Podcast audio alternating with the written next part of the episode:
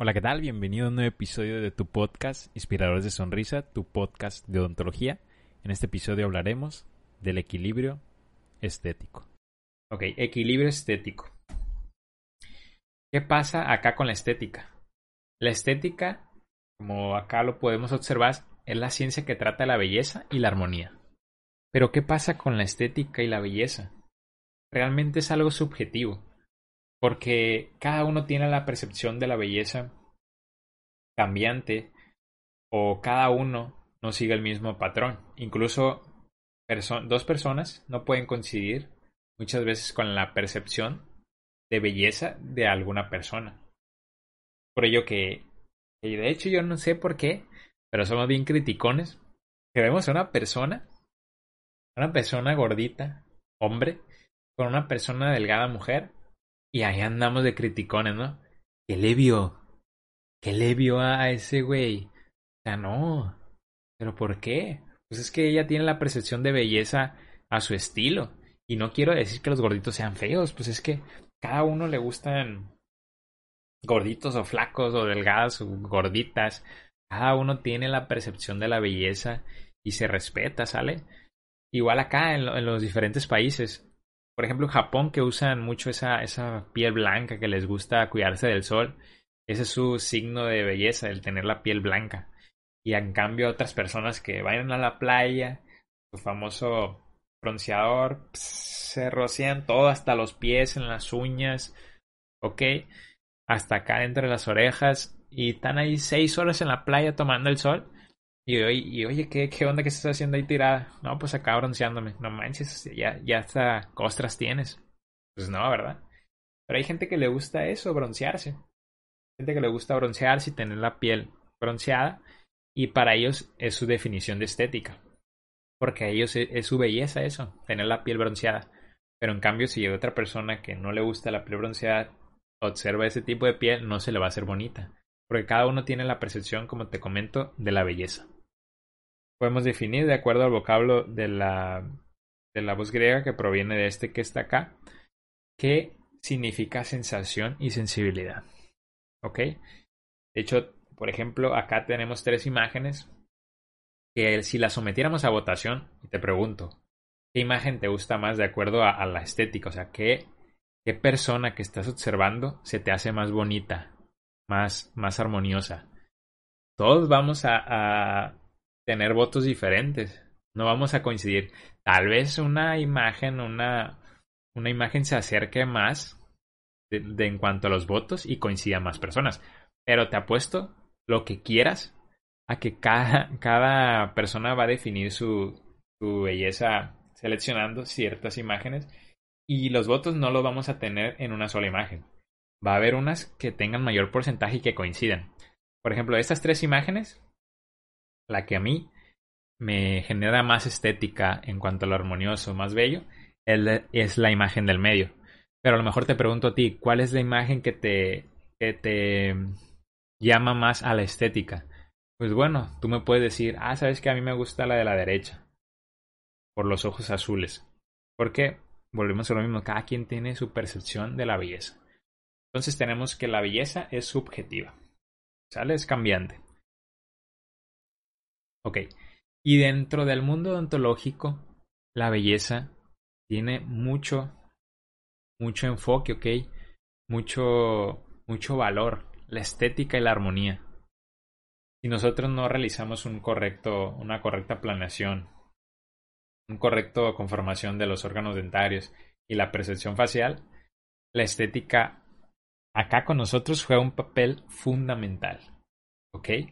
Entonces hay que cuidar mucho todo esto. Hablándonos en el entorno facial, hay muchos autores que nos dicen que la belleza, para que cumplase, fíjense, para que se cumpla la belleza para ellos, tiene que haber simetría al 100%.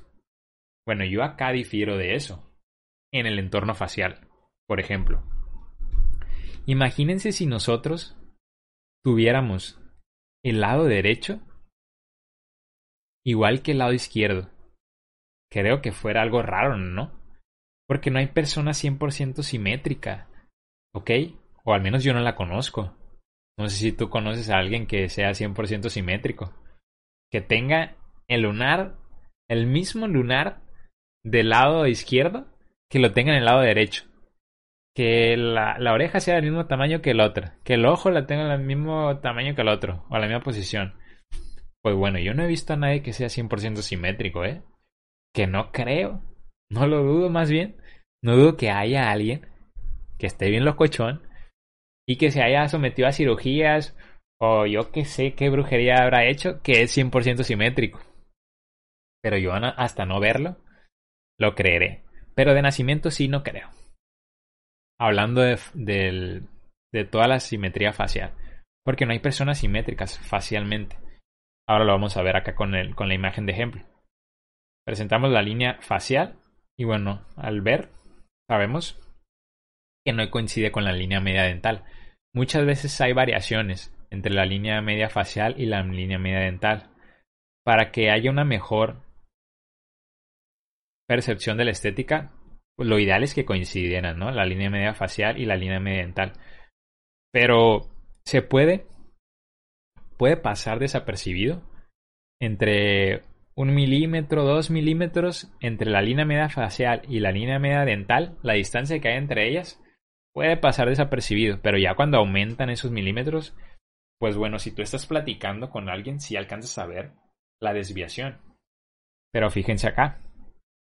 Acá los arcos superciliares, las cejas, no coinciden, miren. De igual manera los ojos. Dentro de la pupila, no coincide. Oreja, mismo. Esta oreja está más abajo que la de este lado. Entonces acá la verdad que no, no hay personas simétricas. Por ejemplo, acá este paciente observa, observen que tiene varios lunares y en el otro lado no los tiene en la misma posición, ¿verdad? Simetría es eso. Que estos lunares los tuviera en la misma posición, mismo tamaño del otro lado. Pero no es así. Entonces acá, como te menciono, yo difiero de, varios autores que te dicen que para que exista belleza, simetría, para que exista belleza, perdón, tiene que haber una simetría. Del lado facial yo difiero. Por ejemplo, acá hice un, experimento. La misma imagen la plasmé, que es esta de acá. Plasmé la el mismo lado del otro lado. ¿Ok? Creé la simetría. Como puedes observar acá, lo sometí a cirugía bien perrona. ¿eh? Sometí a cirugía y por fin creé 100% simétrico.